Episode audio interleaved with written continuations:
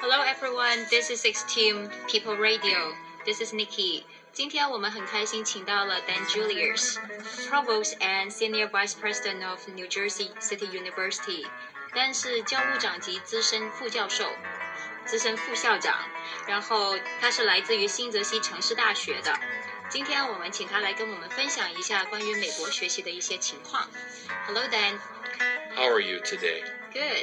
Would you please introduce yourself to our audience? Yes, my name is Dan Julius. I am the Senior Vice President and Provost of New Jersey City University. We are a university on the Hudson River, right across from Manhattan, New York City. Sounds really cool. Um, hi, uh, Dan, I actually have a very tough question for you.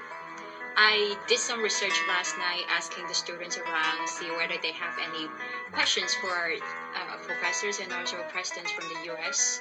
And most of them are very confused about choosing a school when they considering going abroad. Not necessarily to the US, but when they try to go abroad, they were thinking about should I go to the US? Do universities in the US welcome students like us? So, um, do you have any advice or any comments on that? Certainly, I do. First of all, it's a very good question that these students are asking because coming to school in the US or Australia or England or anywhere else is a very big investment in time and in money, and also it will determine their career and uh, their career choices and their future. So, this is a very good question.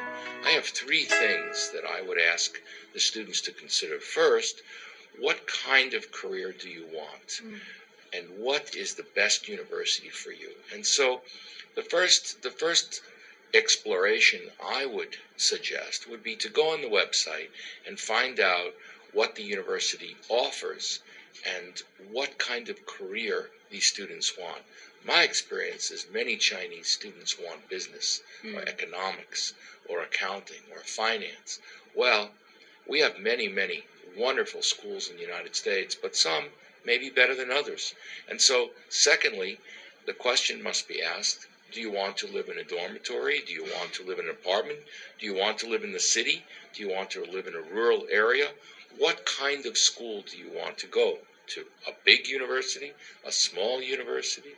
Do you want to live with Chinese students? Do you want to live with American students? All of these are very good questions. And third, what kind of time are you willing to invest? Are you going to spend one year, two years, a joint degree? Are you going to try to stay in the United States afterwards? Are you going to try to go to a school where you have an internship opportunity?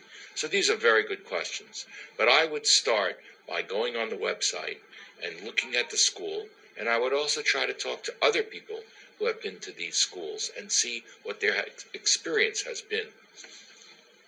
Experience. Um, my next question would be if I were a student and I was trying to select a school that's the best fit for myself, what factors should I consider? That's a very good question. First of all, let me say that the Chinese students always think that ranking is very important. This is not always the case. The Chinese students are far more interested in ranking mm-hmm. than many American students. So each school has its own unique qualities and characteristics. For example, there are over 3,000 universities in the United States. Some are very different. They are located in many different areas. But here's what I would look at I would look at how many exchange students there are already at these colleges. Do they have Chinese students? Do they have Chinese faculty? Mm-hmm. After all, it's sometimes very lonely to be the only one. And are these institutions located in a city where there is a Chinese population? That's always of value because it's important to be able to get off campus once in a while and go to familiar places what about dining room services and dormitories? What do they look like?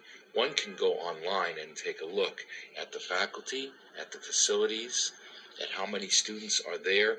These are the important types of things. But the most important is to look at the area of study that the Chinese student is interested in and see if those universities have those areas of study. And mm-hmm. finally, one thing I would always do, I would try to ask around of other friends and other family members what their experience has been. My, my sense is that many Chinese students would be happier in a big urban area close to other Chinese communities so that they can get the right kind of food if they wish, and they can also socialize with, with people who they feel comfortable with. I think you will find that in many American universities, they are very welcoming of Chinese students. We have very high regard for Chinese students. At my own university, New Jersey City University, we have Chinese faculty and the Chinese community that is very welcoming. There will be no no problem, and people will not be lonely because uh, students will embrace them as as their friends. And so these are the kinds of things I would look at. Speaking of ranking, we do we do care a lot about ranking. Right. So can I ask like how do how how do you rank a school in the US? That's a very good question. It really depends on many, many factors. To be honest with you, many of the rankings just favor the wealthy schools. so the schools like Harvard and Yale and Mm. Columbia, they are outstanding institutions. I went to school. Thanks for sharing so much. Here comes my last big question. so, when the universities in the US are evaluating a Chinese student, what are they exactly looking for? Well, we look for three things. First, we look and see what level of English uh, proficiency they have, because you have to have a basic level of English proficiency in order to understand the questions. Secondly, we're looking at whether or not these students have a good work ethic. They're going to show up for class, they're going to do their homework, they're going to pay attention, they're going to take school seriously, because this is very important. And finally, the third area we're looking is are these students mature enough to live on their own? Are they capable of uh, regulating their own lives so that they can be successful in the United States? You know, the United States has a great deal of freedom, and students uh, can come and go. Sometimes, if you don't have the right kind of discipline, you can you can lose your way in the United States. You need to have some good discipline and supervision.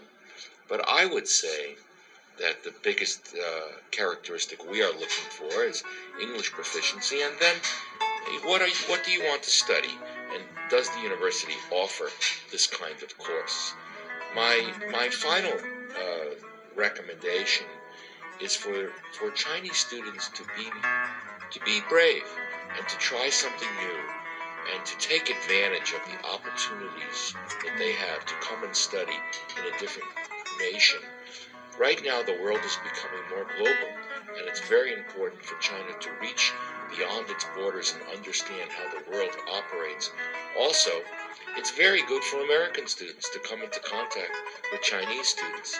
Again, we, we value uh, working in a globalized world, and having Chinese students present is a very, very good opportunity for our own students, our American students, to, to get to know what it's like in another culture. Remember also that America is a land of immigrants. Everyone in America came from somewhere else. There have been Chinese in America for hundreds of years. This is not a new wave. We, we have embraced uh, the Chinese for, for generations. So you're not coming to a place which is hostile. You're coming to an old friend. Wow, that sounds so touching. I want them to come to New Jersey City University. I would apply. um, um, 其实大家可能不知道，刚才我们 interview Dan 的这一段，他是在美国的一个电视节目上面是要付费才能听得到的。所以今天我们非常非常荣幸的能够免费听到 Dan 的给我们分享这么多宝贵的经验。所以 again，thank you so much Dan。谢谢。